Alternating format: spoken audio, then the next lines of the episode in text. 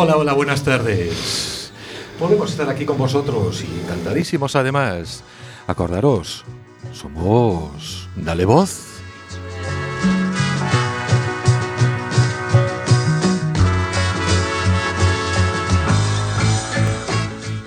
Dale voz, acordaros también que somos un programa de la UTACA, de la Unidad del Tratamiento del Alcohol y otras conductas adictivas.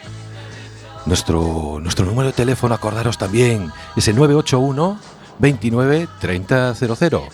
Estamos en Plaza Lashes de Horro número 2, La Casita Azul.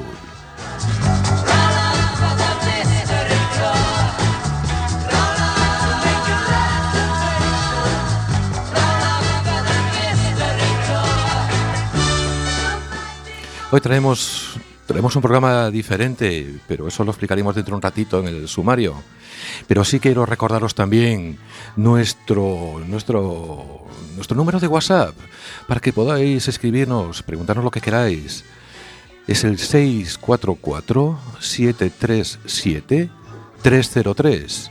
Y aquí estamos en auténtico directo desde el estudio José Couso.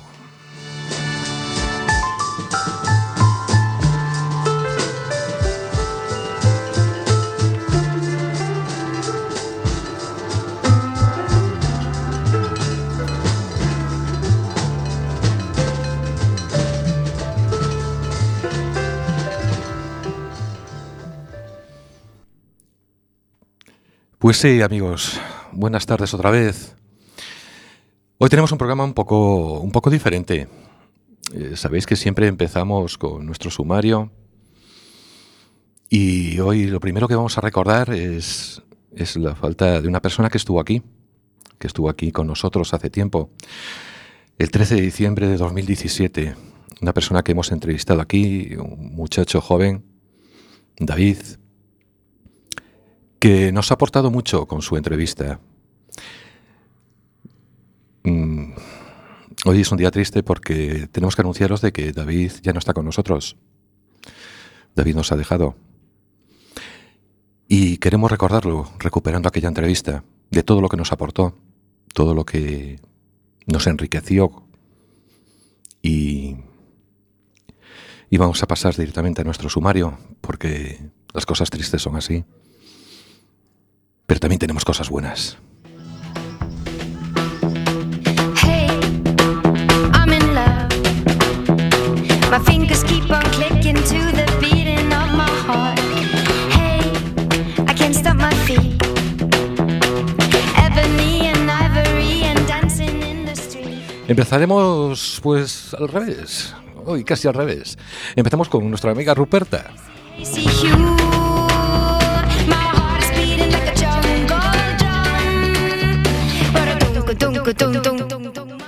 Vamos a continuar con otro relato de María B.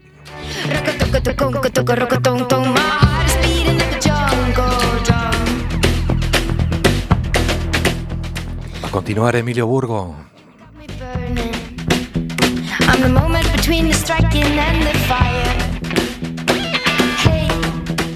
Luego sí, vamos a reproducir esa entrevista a David. Vamos a recuperarla.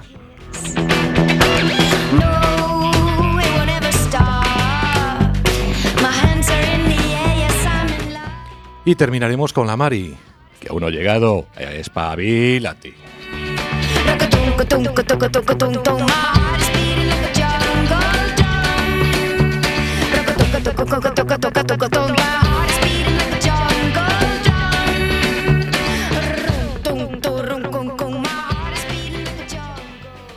Y buenas tardes, Ruperta. Hola, buenas tardes.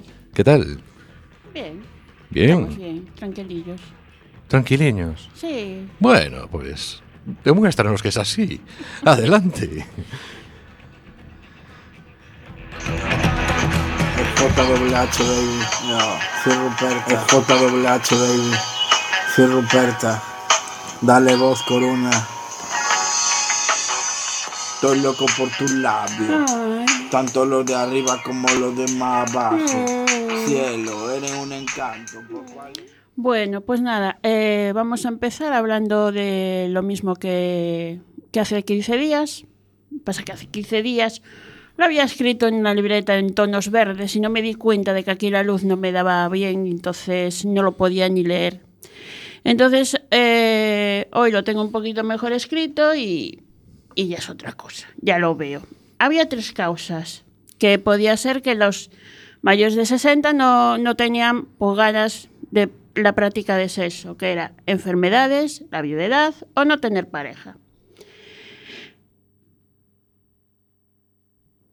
Pero resulta que las mujeres, las mujeres, o sea, las parejas, coloquialmente le, le dicen que, que lo que tienen es la pitopausia.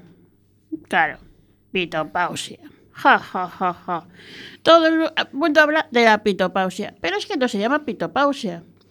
Se llama andropausia. Y jolín, eso ya es otra cosa, pobrecicos. Porque, ¿qué es la andropausia? Es la disminución paulatina de la producción de la hormona de la testosterona. Pobres. ¿Cómo? Se quedan hechos polvo. Es que lo varonil se va al carajo. Al carajo. Y claro, pobriños, es que no quedan en nada. Es como si se hicieran eunucos. Totalmente. Entonces, claro, normal que no tengan ganas o que no les se les levante. Entonces, claro, los pobres ya no. No. Pues nada. No se vienen arriba. Nada, ni se le viene arriba, ni se, ni, ni se le va a un lado, ni se le va para el otro lado. Los pobres es que están... Sí, en fin. Pues claro, necesitan la Viagra, por supuesto, porque es que tienen que tener un ¡fium! un empuje. Porque si no, aquello no va ni para adelante ni para atrás. Entonces, eh, sí. Eh, también está la, la fatiga constante.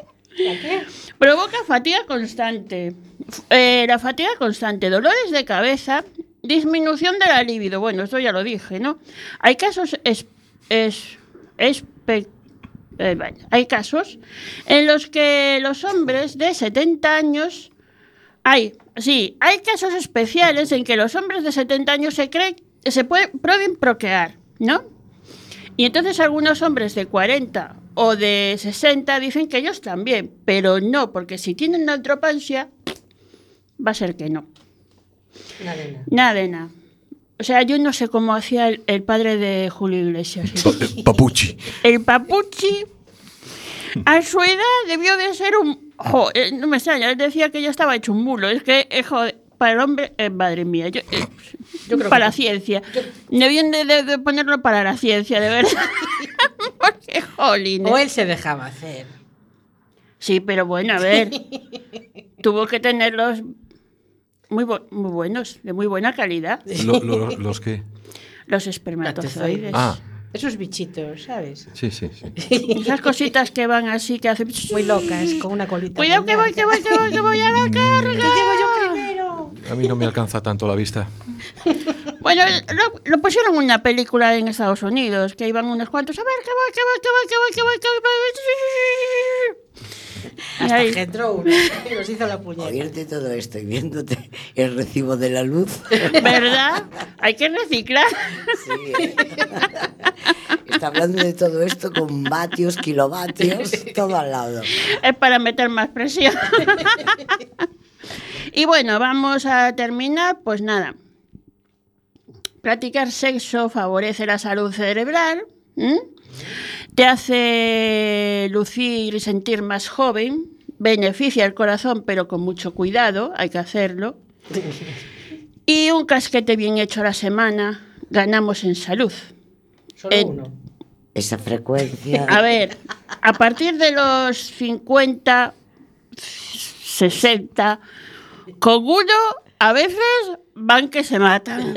Esto es según la Larus, ¿no? Sí, sí, según la luz, porque claro, según la potencia. Enciclopedia la Larus. Sí, la Larus también. Eh, sí, sí, sí, porque con uno a veces, pero uno bueno, no uno de aquí te pillo, aquí te mato, uno bueno, uno bueno, bueno. A veces uno aquí te pillo, aquí te mato, es bueno también, ¿eh?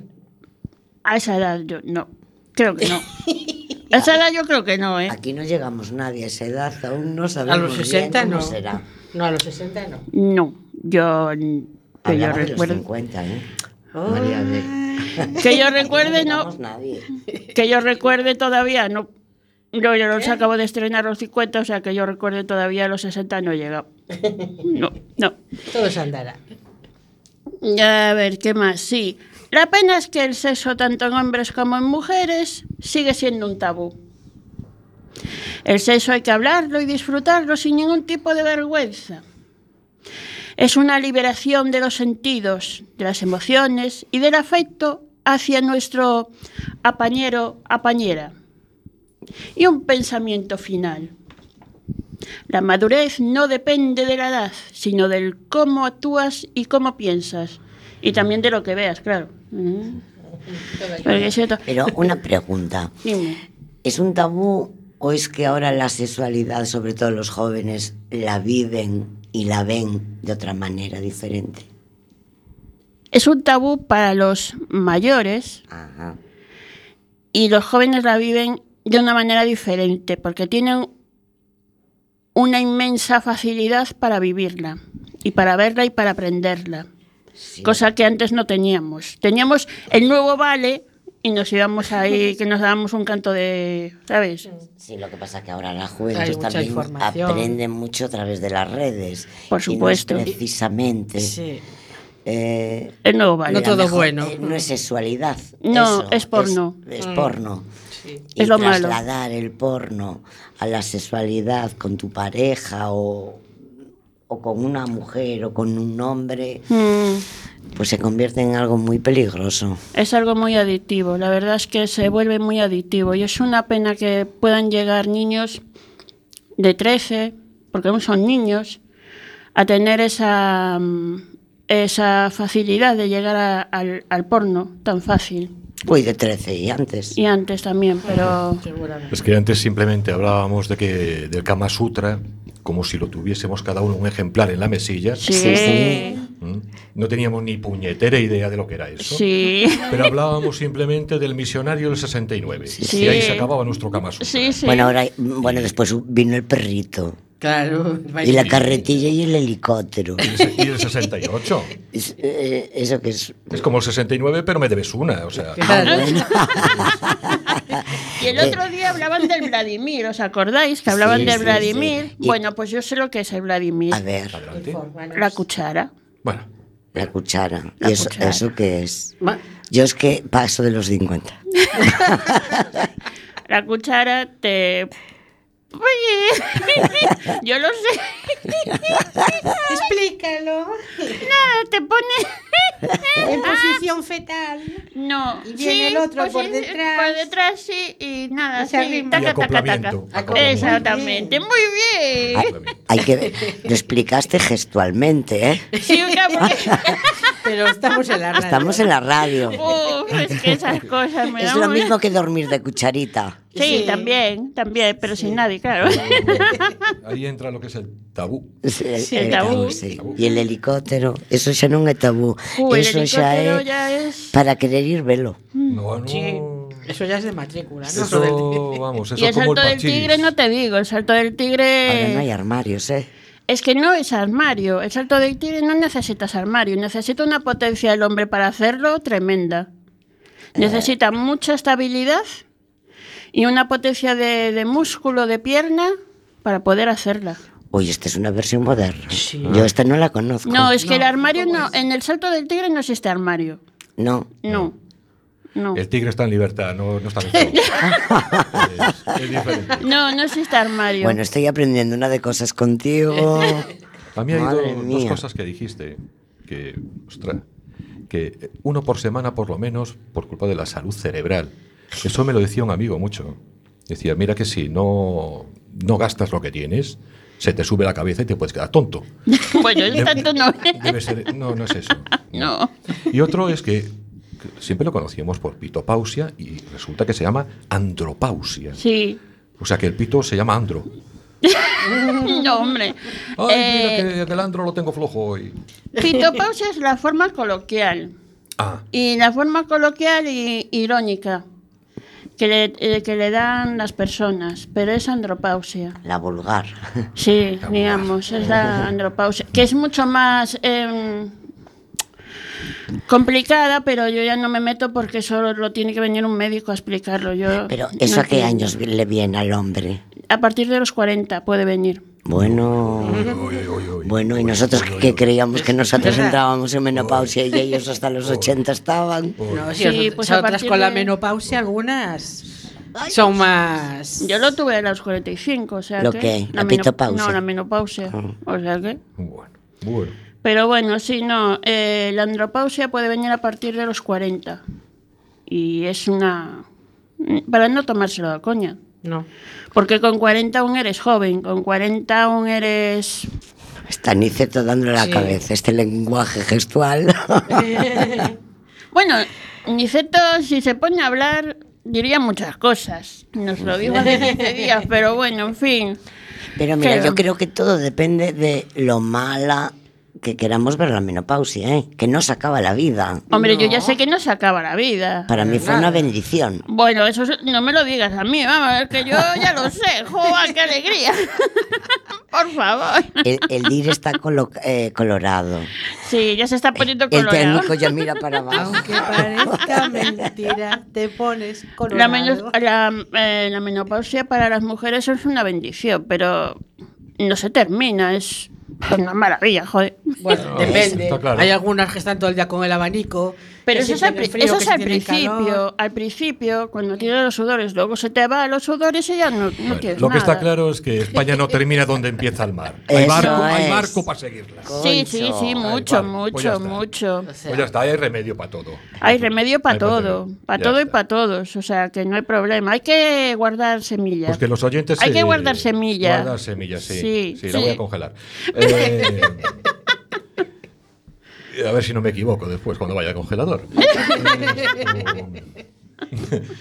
en fin, que nos estamos ya saliendo del tema. y- Sí, y, bueno, pues.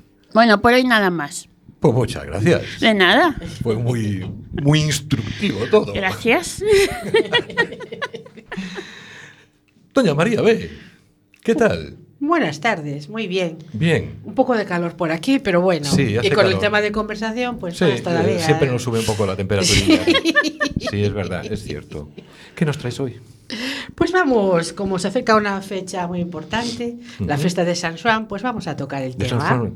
De San Juan. ¿Eso que es chino? No, gallego. Gallego. San Juan. San Juan. Sí, a ver si no me trabo después. De San Juan. Venga, Adelante. La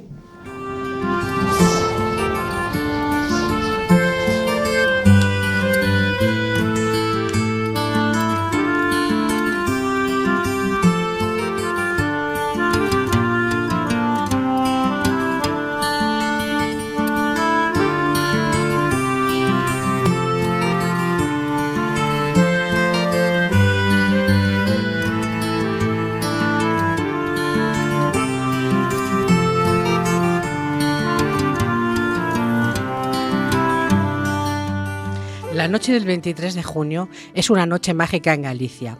Es una noche oscura, es una noche meiga, es noche de danza y alegría, noche en la que pasión riega la sangre fría. Es noche más corta, es noche más vivida, donde la fiesta se prolonga hasta el día. Las familias, las pandillas de amigos y los vecinos se juntan alrededor de las cacharelas compartiendo risas.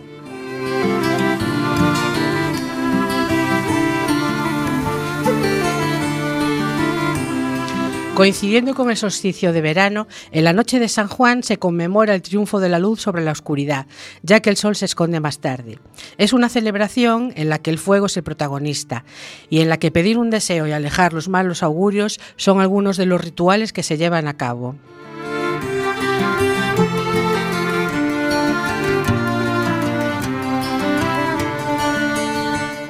Las hogueras de San Juan además son símbolo de dejar atrás todo lo malo y dar la bienvenida al verano. Muchas personas aprovechan las llamas para que ardan las cosas que no hacen más que ocupar un sitio que no merecen en sus vidas, así como los estudiantes arrojan los libros y apuntes al fuego.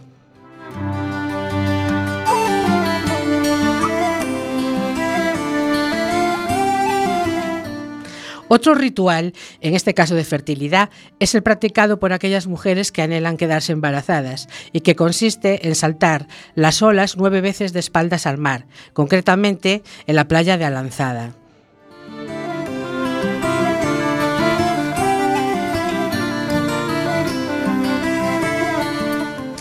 Saltar las brasas de la hoguera nueve veces sirve para espantar a los espíritus y dejar atrás todo lo negativo. Algunos avezados saltan entre las llamas, pero por seguridad diría que es mejor esperar a que queden brasas.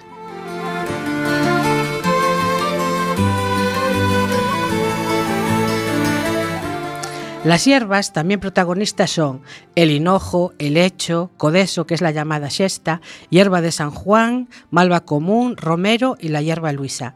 Con ellas se pueden hacer varios ritos. Uno es dejar macerar toda la noche al aire libre en agua de siete fuentes distintas y al despertar lavar la cara con ella para tener un rostro más joven, espantar a las meigas, protegernos de las envidias y del mal de ojo.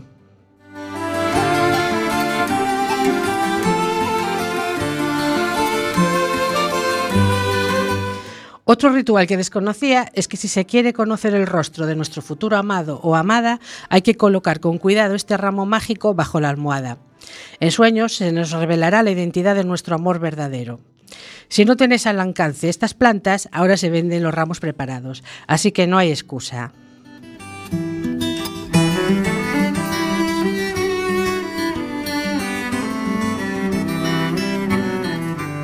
En Galicia cualquier fiesta es excusa perfecta para un buen xantar.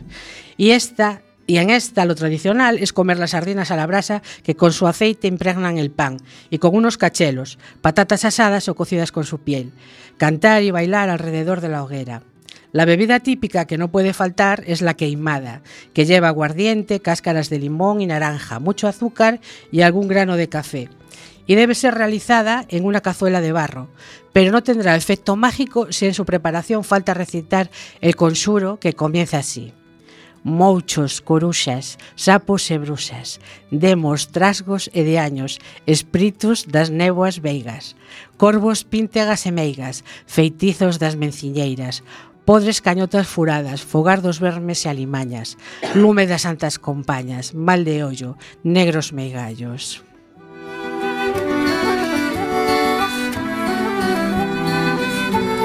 el resto del conxuro para la noche meiga.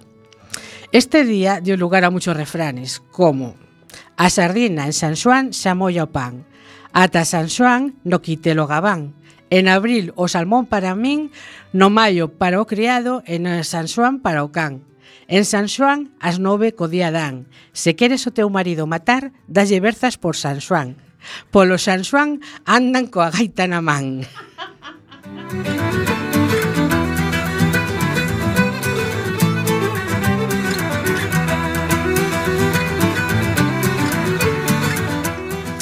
Bueno, pues que tengáis una feliz noche meiga. Un salido, sa- saludo, queridos cuaqueros.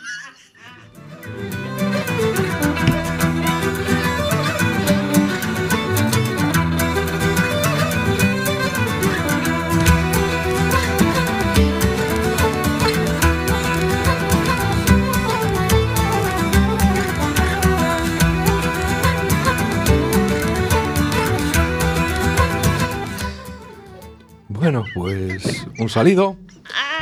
Un salido para todos. Y todos para uno.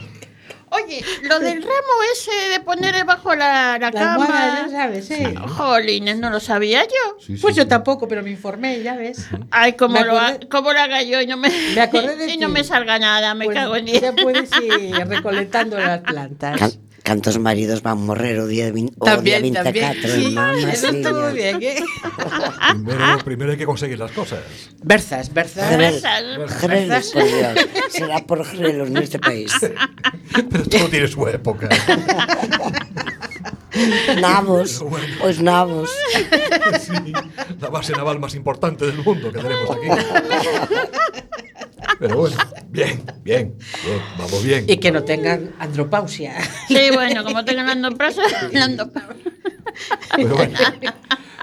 Pero demos gracias porque vivimos en una tierra llena de, de, de todas estas maravillas. Sí. Que cada cosa que, que celebramos siempre hay una comida. Sí, siempre hay algo de sí, meter al buche. Sí, eso es cierto. Y que somos así. Y qué orgullo ser gallego, caray. Que viva la Pepa. Aquí non celebramos o Día da Paz, eh, o Día da Solidaridade, No, que o no. Día do Grelo, o Día da Pataca, o Día do Chourizo. Sí. Bueno, pero tú eres portuguesa. Claro. Claro. Bueno, bueno. Pues ya veis que da para mucho todo esto. Y ahora, pues, a ver si nos calmamos un poco. Emilio Burgo. Ay.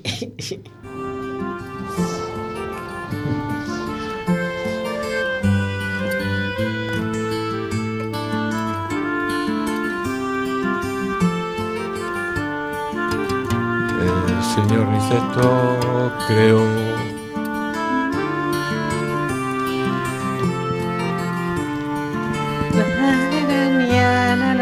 Gustó lo de los grelos, eh, que estuvimos en San Juan. Es que estas conversaciones O ponen a uno nervioso. O marido marchou. Bueno, pues Y con el choricito no te digo nada. ya que ya que estamos así tan galaicos, Sí. ¿eh? vamos vamos a continuar, pero Emilio Burgo va, va a adoptar en este caso la canción que trajo María B. Y con ella, adelante.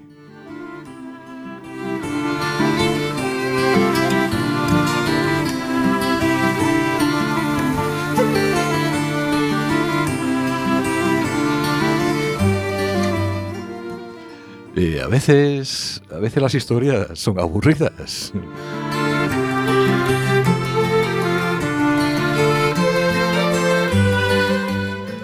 A veces, algunas veces, las historias son, son eso, solo historias.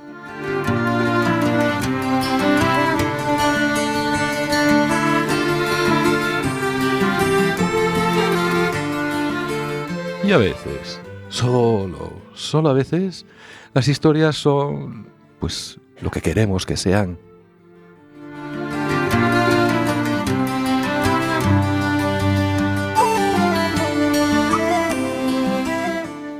Así te lo voy a contar porque soy Emilio Burgo y así te lo cuento.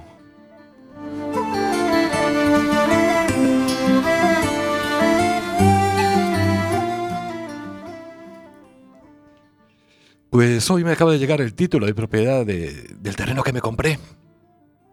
Porque sí, amigos. Me compré un terreno en la luna. Me costó. Me costó 20, 20 dólares. Bueno, los gastos de envío fueron aparte.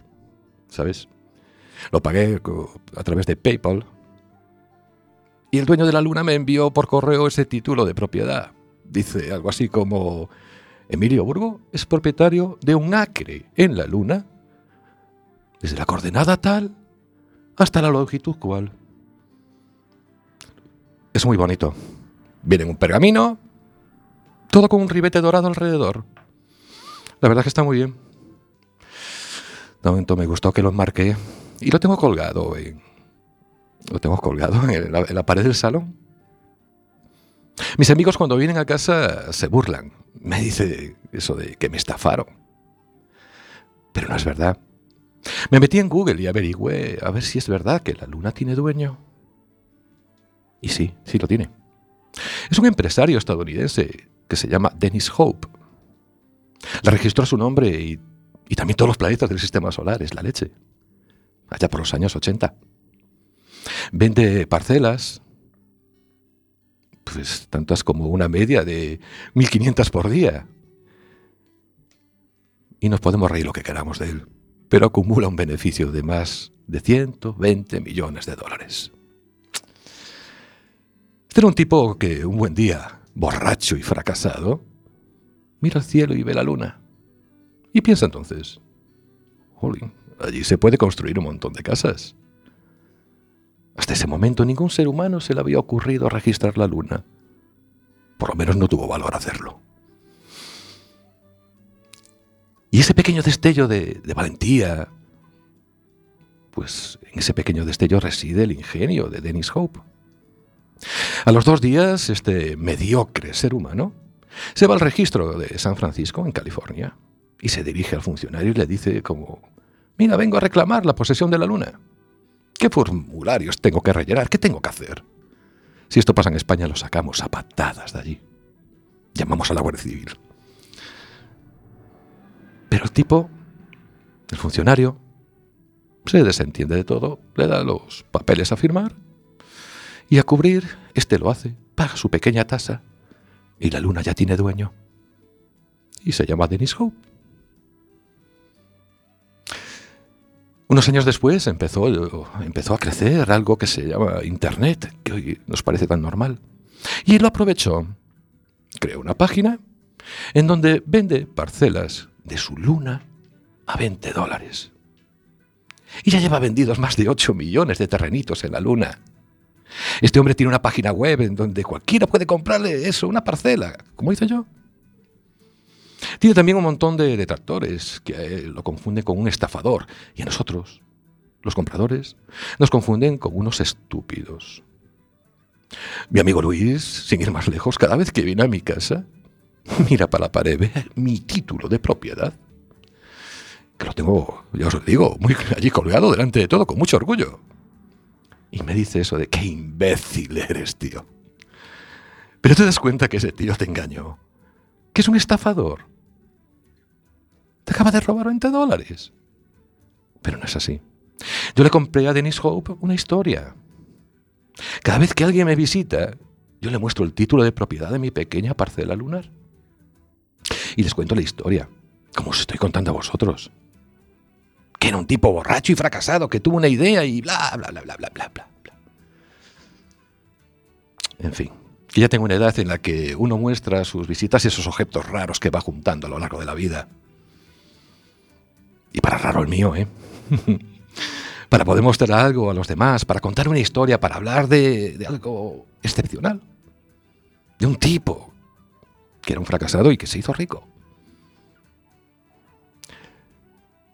A pesar de no creer ni una sola palabra de lo que pueda decir este señor, este Dennis Hope, la gente sigue comprando pedacitos de luna a 20, eu- a 20 dólares. Sobre unos 17 euros. La gente necesita ilusiones, la gente compra ilusiones a 20 dólares. Compramos una historia y las historias ya no vienen solamente en formato de un libro. Las historias también vienen en charlas, en sobremesas. Viven colgadas en las paredes de la casa. Y también os digo que a mí la luna no me importa nada. La luna es de, es de esas cosas que, menos me importan en la vida. Pero esos, esos 20 dólares que me gasté, pues tampoco me importaron. Porque en una sobremesa, en una charla, entre decir que tengo un billete de 20 dólares o tengo un pedacito de luna, yo prefiero decir que tengo un pedacito de luna. Dennis Hope y yo hicimos un negocio imaginario perfecto. Yo le di 20 dólares, que es un papel que representa un pedacito minúsculo de un lingote de oro, que está en la Cámara del Tesoro de los Estados Unidos de Norteamérica. Y la cambio me dio otro papel que representa una parcela en la luna. Nadie vio nunca esos lingotes de oro. Nadie normal, por lo menos. Pero yo, yo a mi luna la veo siempre que quiero. Cada vez que me da la gana, cada vez que se me antoja, miro de noche al cielo. Y si está despejado, veo mi trocito de luna.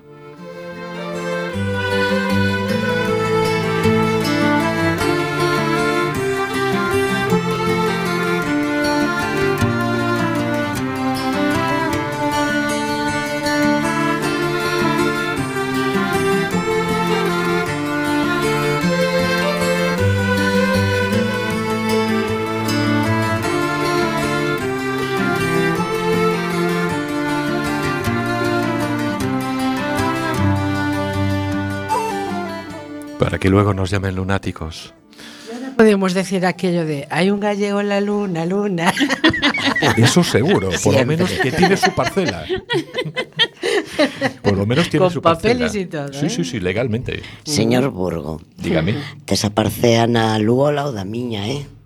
Yo lo si, tengo en el mar si, de la tranquilidade un poquito hacia el norte. A ver se... A, o meu xa está no norte de todo. A ver se a limpas un pouco, sí. que me están as, as folliñas caindo na miña, eh? Desbrocei hai uns días. Pois pues vou, vou todo pa miña. Mira que non mova los marcos. que eh, tengo alambrada. Ajá, chico, ah, cuidadito. Pois... Pues... Galicia finca e falar de Marcos. Hay una bandera gallega allí. Hay una bandera gallega allí puesta. Pues, como os adelantaba antes en el sumario, tenemos un día de risas, tenemos un día también de, de no tantas risas.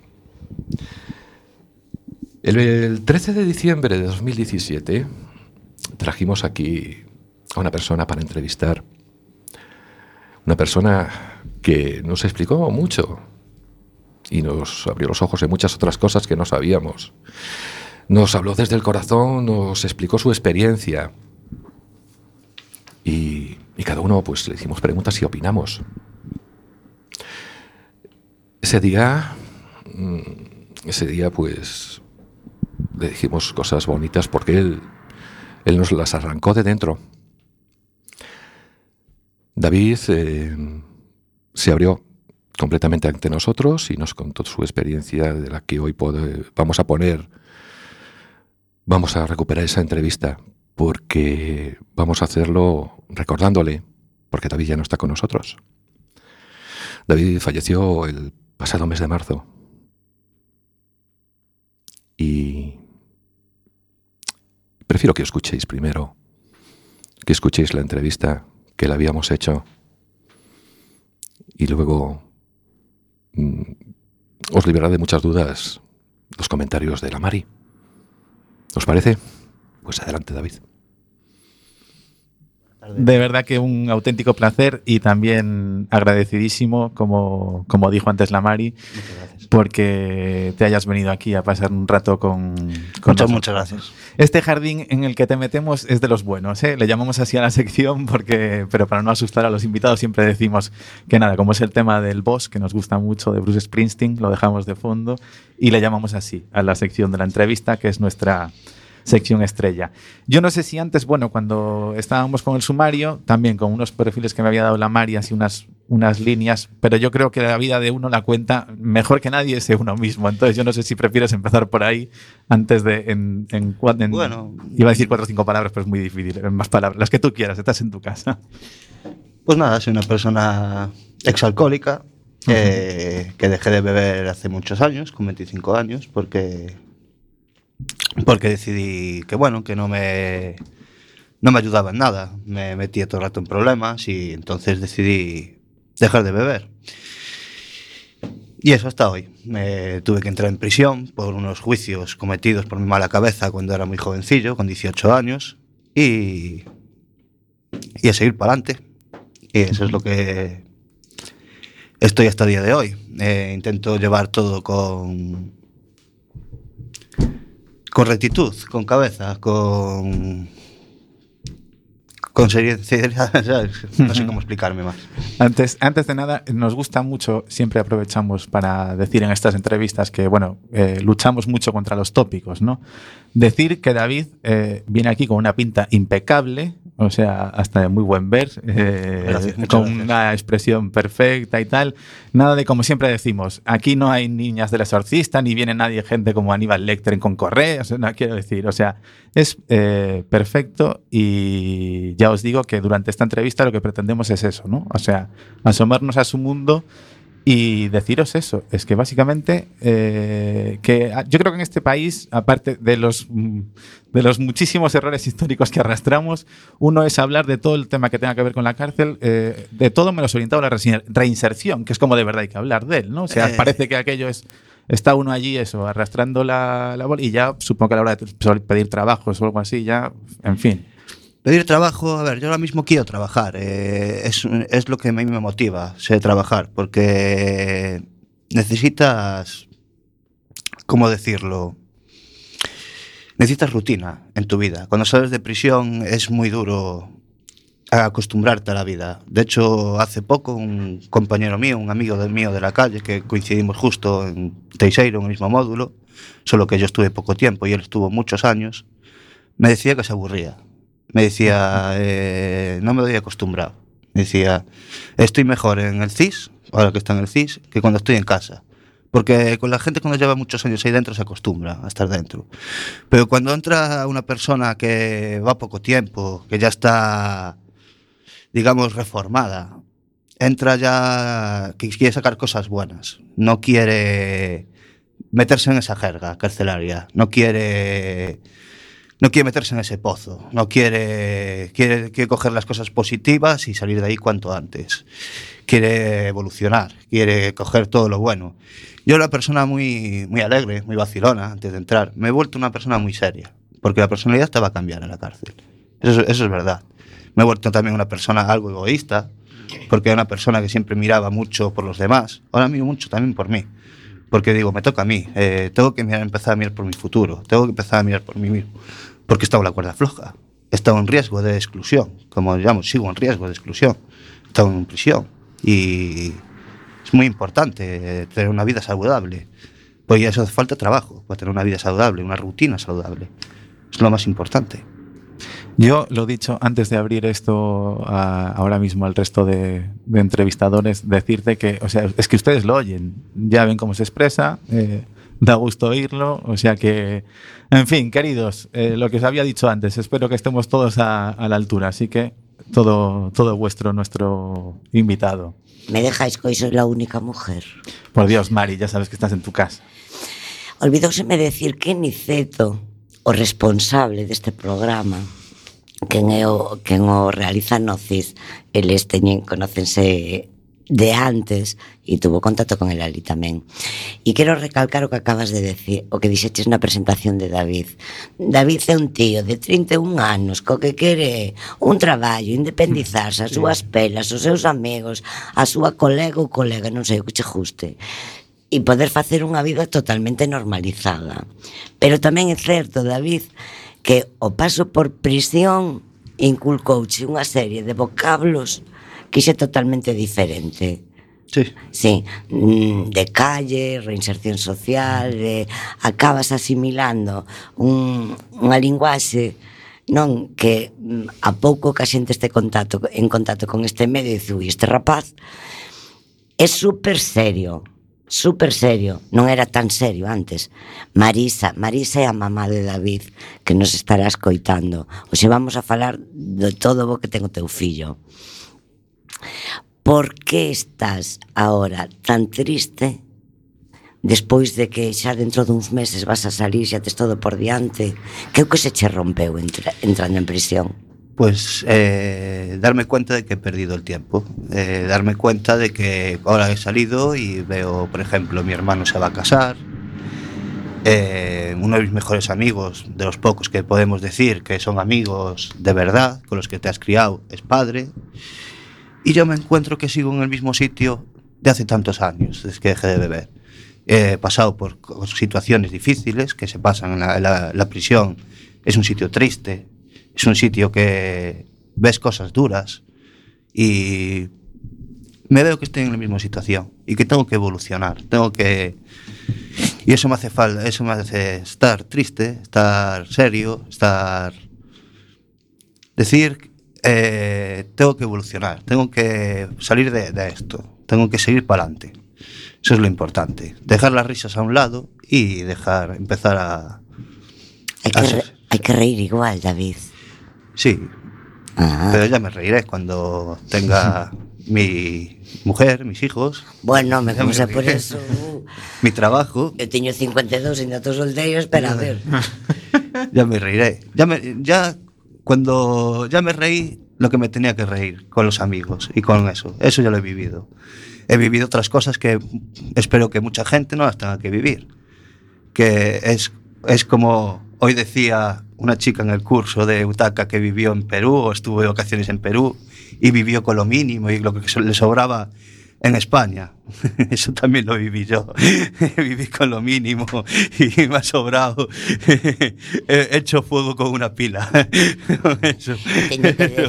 Eso, es, es, es la verdad, ¿sabes? Teño que decir que David ven todos os días a clase dúas horas a clase para aumentar a formación académica, ter unha, unha titulación e ter un maior abanico de posibilidades de emprego. Está facendo un traballo excelente. Eh, he intentado evolucionar, he intentado aprender, he leído mucho para poder hablar más cultamente. Claro que sí, he sido una persona muy, muy diferente. O sea, me ves, llegas a ver con 18 años, con 16 años, era el típico chico de la generación Nini, de neno pásame una, una cerveza, una birra, vámonos por ahí, vámonos a los jardines, al humor. Y a día de hoy me sorprende a mí mismo. Es una persona totalmente diferente a la que de- decía yo que iba a ser el día de mañana. Soy una persona que le gusta leer, le gusta escribir. De hecho, empecé a escribir en la cárcel y sigo, sigo haciéndolo hoy en día. Escribo para mí, no, no digo que voy a publicar un libro mañana, escribo, son cosas para mí. Bueno, bueno, nunca se sabe, ¿eh? Bueno, A nunca ver, se eh, sabe, pero es, no sé, la cárcel aprendes a expresarte así. Como te quitan la libertad de expresión, pues aprendes a, a expresarte escribiendo. Y aprendes a eso, a leer. Y leer te, te culturiza mucho. Eh, a la forma de hablar, a la forma de expresarte. Te culturiza mucho. Y es verdad. Empiezas a leer cosas fáciles y acabas leyendo cosas difíciles. Y es- esa es la verdad. Y yo no creo, es como me dijeron en la, en la cárcel los psicólogos y tal, estás en riesgo de exclusión. Yo no estoy en riesgo de exclusión. Voy a luchar porque no esté en riesgo de exclusión. Y voy a luchar hasta el final. Hasta que lo consiga. Y lucharé hasta el final. Eso es la- esa es la, la psicología que tienes que tener para estos tiempos. Porque si no, estás perdido. Si no, estás... Eh, cagas en el agujero que quieren que acabes. Esa es la verdad. Perdón. Hola David.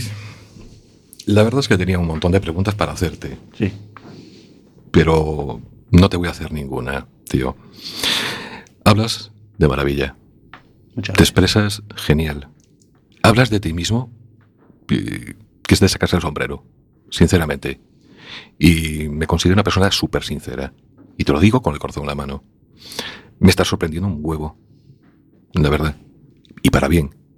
Decías que no te podías reír. Acabaste riéndote aquí. Claro.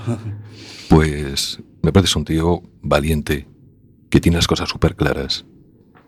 Y lo que más me revienta y me jode es que este sistema te haya metido ahí dentro. Y la verdad, mm, es que no tengo nada que preguntarte, porque todo lo que estás diciendo me echa abajo mis preguntas. Y solo decirte que enhorabuena por la persona que eres, tío. Gracias. De, de corazón. Gracias. Muchas gracias. Buenas, David. Eh, no son casos similares, pero también, al igual que tú, era una persona muy vacilona y me reía de todo, tal. Cosas de la vida, ahora más rectitud, más seriedad. A veces hasta perdí la sonrisa, pero también la similitud de la escritura. Y mi pregunta era, eh, los galones y el respeto, uno entra con ellos en la cárcel o se los va ganando, o hay diversas maneras de... O lo importante es respetarse a uno mismo y que da igual lo que digan los demás. En la cárcel, mira, todo lo que te digan de la cárcel en la calle es un mito. En la cárcel tienes que estar, estás contigo mismo y solo te vales tú y vas a hacer amigos y incluso amistades que te, te vas a contar cosas que te vas a abrir mucho dentro de- con mucha gente. Pero al final eh, solo te tienes a ti mismo, tienes que luchar por ti. Y eso de galones, en la cárcel no hay galones en la cárcel. En la cárcel los galones acaban, puedes acabar muy mal por querer ganarte galones en la cárcel, por querer ser...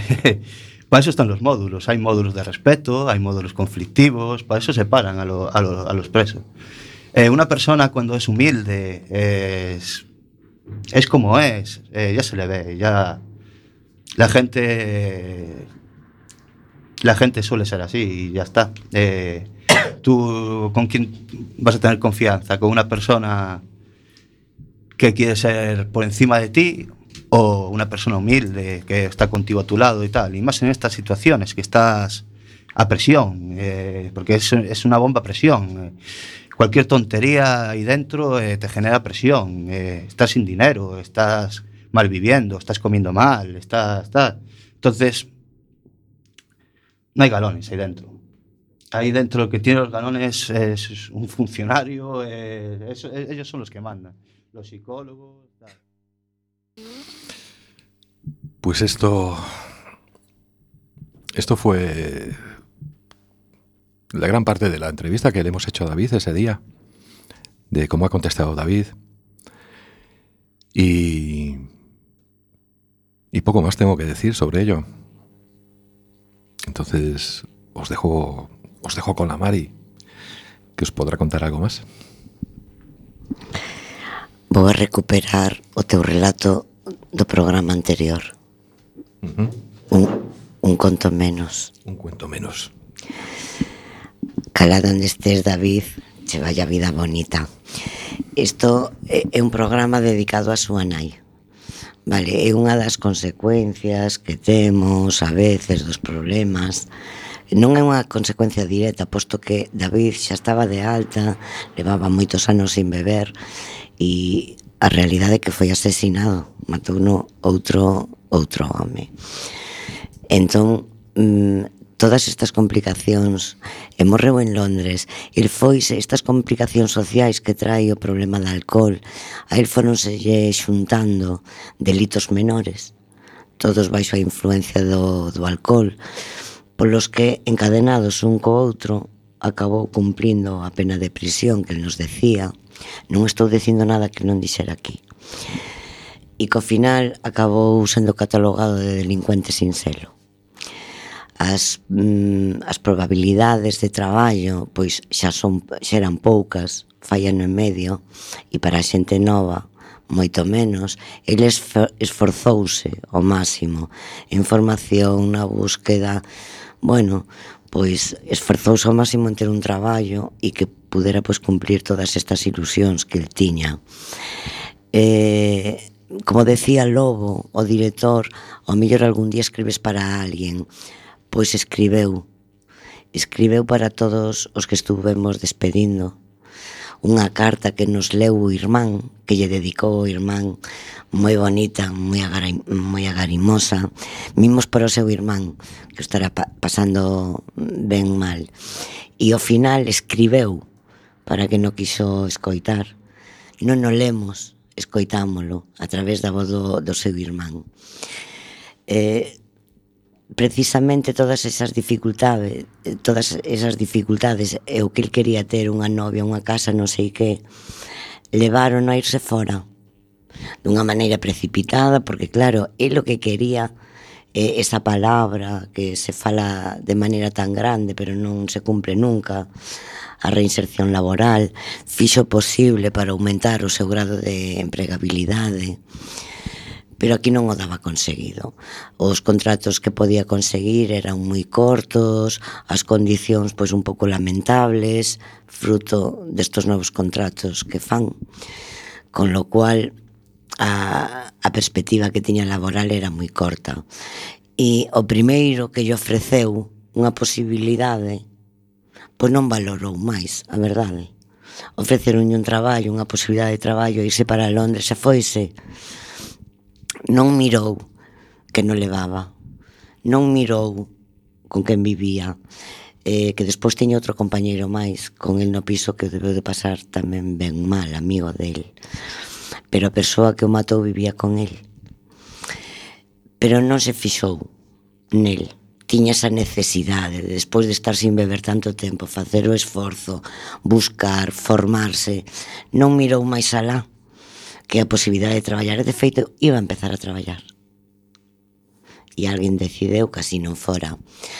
Marisa, mamá de David, moitas apretas, moitos mimos, eh, sabemos os que tratamos con vos o, o que sufriches o ben que estaba ahora e como se lle cortou.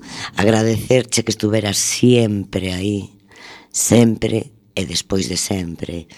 E outro recoñecemento moi, moi, moi especial para a túa parella. Últimamente era o que facía de, de conexión un pouco, porque David xa estaba tan mm, obsesionado co traballo, co traballo, co traballo que xa non atendía nada máis. Un recordo moi especial para el tamén, outro mimo e para o irmán. Mm, non digo máis nada. Eh, decirvos que o grupo de teatro vou a cambiar un pouco de, de tema. O grupo de teatro Los Sinvergüenzas, no que participa aquí a nosa María B, o, e máis a nosa Rupertiña.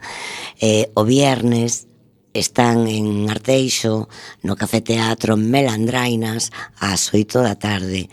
A entrada é gratuita, podedelo ir a ver que vos vades a reír moito. E todos aqueles que queirades libros, podedes pasar toda esta semana pola mañá, estamos doito a tres, a coller os libros que queirades. E abrimos a biblioteca para que poidan viaxar os nosos libros a pois a aquelas casas onde haxa mentes abertas e con ganas de ler. Temos moitos, vinda buscalos, son regalados. Hasta logo. Pues. Pues. No vamos a acabar tristes. Vamos simplemente a recordar a David como, como era, como. como lo que, todo lo que nos enseñó. Y que allí donde estés, que estés a gusto, tío. Que estés a gusto. Y nosotros nos despedimos hoy. Volveremos dentro de 15 días. Porque acordaros, acordaros que somos. Dale voz. Adios amigo, goodbye my friend. Ciao ciao amigo, arrivederci, Wiedersehen.